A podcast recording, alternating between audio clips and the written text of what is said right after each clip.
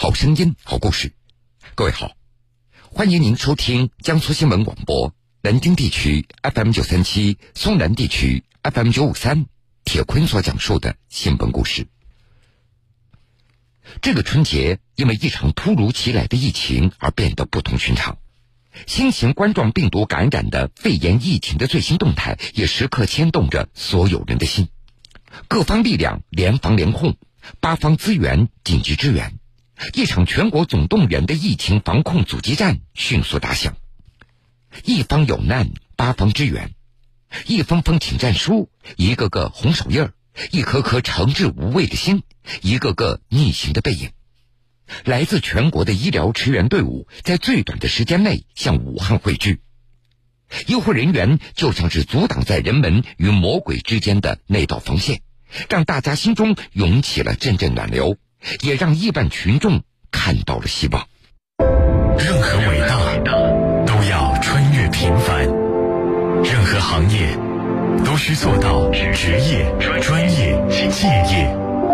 不管身在哪里，每个行业的人们都正在用实际行动努力奋斗，扎实工作，不负重托，不辱使命。携手同甘共苦，同舟共济，构筑起防控疫情的钢铁长城。江苏广播与您肩并肩，坚定信心战疫情，同舟共济筑防线。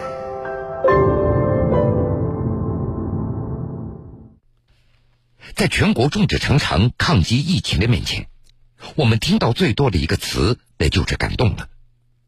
为白衣战士的不畏生死、冲锋陷阵的举动而感动，为一张张年轻的面孔和坚定朴实的话语所感动。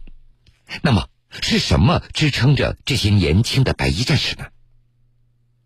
下面，我们就跟随记者走进他们。今天，我又一次来到了汉口医院，我将用镜头记录下海军医疗队员们最真实的样子。这一次，我要去的是六楼的呼吸病区。一进门就碰到了刚刚下班的医疗队员。我我每天我都看他我都流泪了，知道吧？我流泪，我非常感动。一旁的院职工卫生员大叔止不住的对着镜头夸奖他们，没有什么华丽的辞藻，但却能真真切切感受到他的情感。刚刚工作了六小时的医疗队员身上早已被汗水浸透。你在里面待了多长时间啊？六个小时，六个小时，他们按理来说不是四个小时一班吗？呃，我们现在人手有点紧张。我们原来是一个病区的时候是四个小时一班，现在我们开了三个病区。有没有想过，每个人只能视频呢？换好衣物后，他们与汉口医院的医护人员相互打气，还谈到了自己的孩子。你们小孩有点还可以。我们这个十五岁，他就根本就对你一点没感觉了，对吧？最好不在，给你玩手机，他说没人管，可以自由嘛，人家还管。我家那个现在作业已经不管他了，没有像以前，哎，你把这个作业做一下，什么都没有。你跟他视频，哎，妈妈你好辛苦啊，我没感觉到他一点内心的对我的那种想念。那我们家昨天打电话就说，他说我好后悔，半个月前我吃了年饭就去了奶奶家里，我半个月都没见到过你了。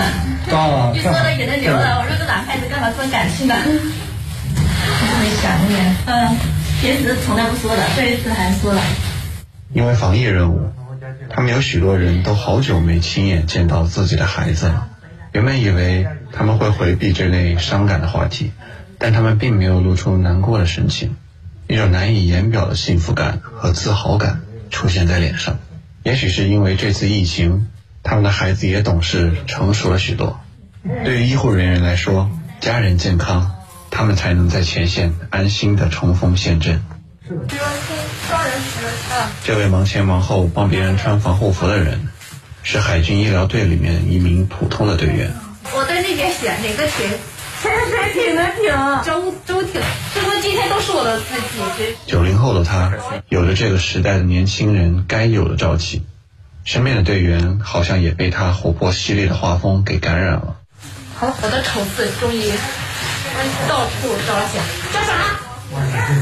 啊？对，对，健康的健对不对？不好意思啊，我一个明星般的名字，我叫李晨，但是我和大黑牛不一样。我妈妈问我有没有来吗？有没有去武汉吗？我说我没有来呀。我妈说。你真的没有去吗？我说我没有，你真的没有来吗？我说没有来呀。我妈说你应该是说去，而不是应该说来。你肯定去了。我说我没有，我就在上海被隔离了。我妈，我妈他们拍了小视频发群里了，但是我没有回她。我妈说照你平时的话，你肯定就一个视频发过来了，但是你没有发视频，你肯定有什么事情来了。我说你是福尔摩斯。我因为我妈他们经历过非典嘛，我妈也是医护人员，只要下了任务，你必须要去，但是你要保护好你自己。你跟我说了实话，你去了就去了，你保护好自己。让我没想到的是，刚才还一副女汉子状态的她，说着说着，眼睛里却泛起了泪花。但是平安回去了，他们肯定也会是觉得我不能说很了不起吧，肯定会是说我参加了这一次，他们也会觉得。我曾参加过，参加过了之后，我能平平安安回去的话，他们一定会很高兴，然后也会觉得很自豪的。但是他们就是都是怕有个万一。虽然我也不是什么独生女啊，我还有个弟弟，但都是家里宝贝起来的。只要只要能平安回去，其实中间无论经历过什么，就算是有了一些什么意外，自己也是真的不后悔的。听到这里，同在故乡却无法回家陪伴父母的我感同身受。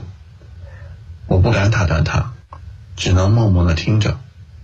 也许他此刻最需要的就是倾听。还有包括我这次出来的时候，我只跟我弟弟比较好，因为我爸真的是有什么意外，但是我家里我肯定要有一个知情的嘛。我其实我我打电话的时候，给我弟打电话的时候，我哭了，我说。我把我手机的开机密码告诉你，我把我所有的信息的账号，我写到了一张纸上，我拍到了手机上面。我把我手机密码也告诉你，但是你只有拿到我的手机的时候，你才能看到我的账号密码。你不拿到，你看不到的。听完他的故事，很难想象这是一位九零后女生的内心。怕肯定是有的，但我真的不后悔，我到现在还是会怕。到现在真的还是很怕，但是我真的不后悔我过来，就算是有意外了，我也不后悔。早晨的阳光透过窗户洒进房间，他背对着镜头，偷偷用纸巾抹去眼泪。还有三个要像他这个年纪的队员，在整个海军医疗队里还有许多。不知觉中，他们已经在慢慢承担起属于自己的责任。随后，他继续投入到了工作当中。这个瞬间，他的身影无比高大。疫情发生以来，作为浙江省唯一一个省级定点诊治医院，目前浙江大学医学院附属第一医院的枝江院区陆续接收了四十名确诊的患者，其中五名患者住在重症监护室里。重症病房安排有一个护士组，五名护士在照顾护理这些病人。护士组长何玲英就是其中之一。二月一号，记者进入了重症病房，也记录下何玲英和她同事们的夜班的故事。喂饭、换药、记录病情数据，重症监护室里护士的工作琐碎，又容不得半点马虎。二十九号床的药快用完了，护理组长何玲英通过对讲机通知外面再送一些进来。把物资通道传递进来好了，有些药要马上用的。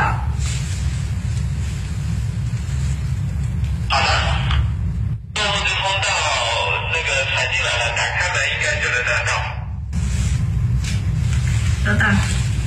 物资通道是污染区和外面连接的小房间，为了减少进入污染区的次数，急需的药品、医疗用品都是通过这里传递的。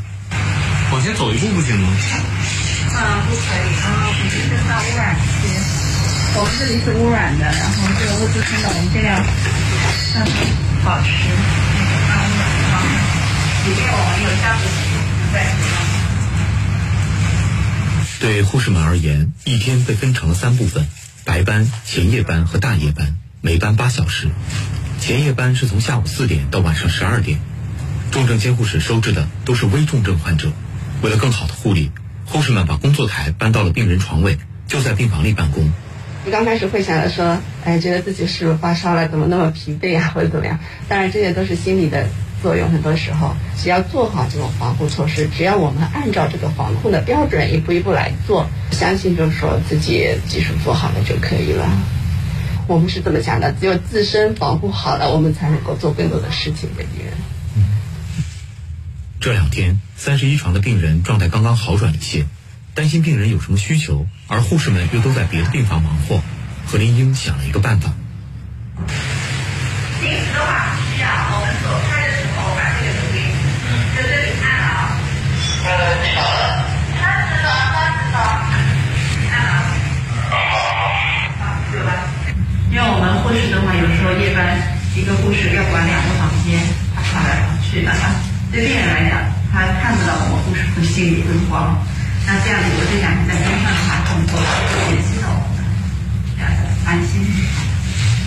隔离区的重症病房里没有护工，没有家属，护士们不但要给患者提供治疗、记录病情数据，还要给患者送饭、喂饭，工作量比平时大了很多。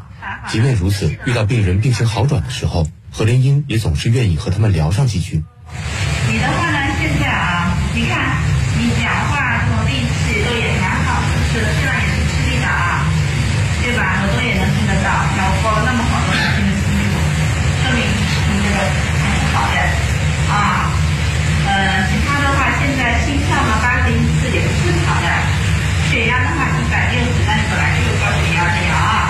都是很重要的，还是要去跟病人聊天，特别是清醒的病人，让他们有倾诉的机会，也要有倾听。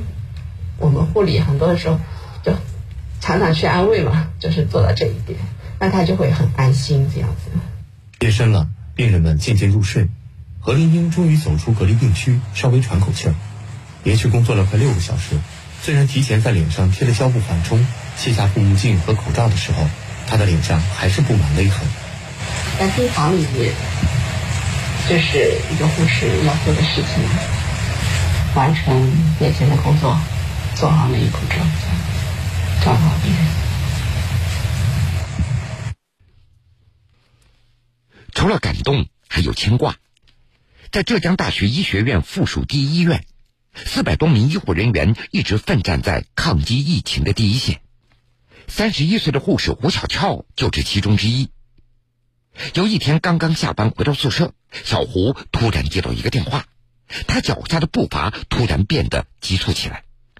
原来，小胡的丈夫突然带着两岁多的女儿来看望她了，并且还给她送来了她最喜欢吃的饭菜。我在讲，我今天要去哪里啊？我刚说这他给我去哪呀？她老公去，这里没必要来的吗？大嘴哥。这虽然嘴上埋怨着，但是小胡脚下的步伐变得急切起来了。不到十米的距离，一家三口也只能隔着隔离带远远的看上一眼。当见到女儿的那一刻，小胡再也控制不住了，他哭着喊着：“妈妈，好想你呀！”爸爸，你来，爸爸抱你来看看妈妈。嗯，妈妈，我想你啊。乖乖的听爸爸话，知道吗？宝宝再见，宝宝。带过来干嘛都不知道。